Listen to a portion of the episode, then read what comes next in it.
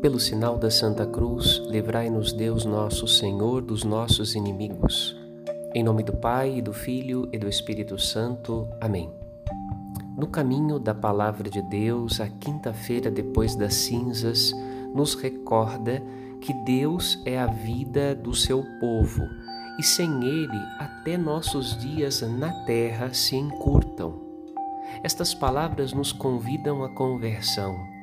O conselho de Deus, Sua palavra e Sua lei vivificam o ser humano e o tornam fecundo sobre a terra. Isto é, o ser humano produzirá o seu fruto no tempo certo, como meditamos na quarta-feira de cinzas. Os caminhos de Deus são caminhos de renúncia de si mesmo. Um desafio para todas as idades do mundo, de modo especial para os dias de hoje. Quem está cheio de si permanece vazio de Deus.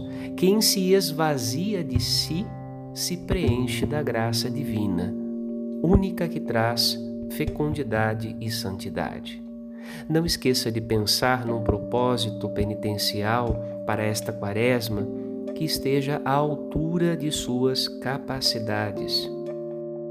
Não é o muito que importa, mas a perseverança até o fim. Grande quaresma para a Igreja de Cristo. Padre Rodolfo.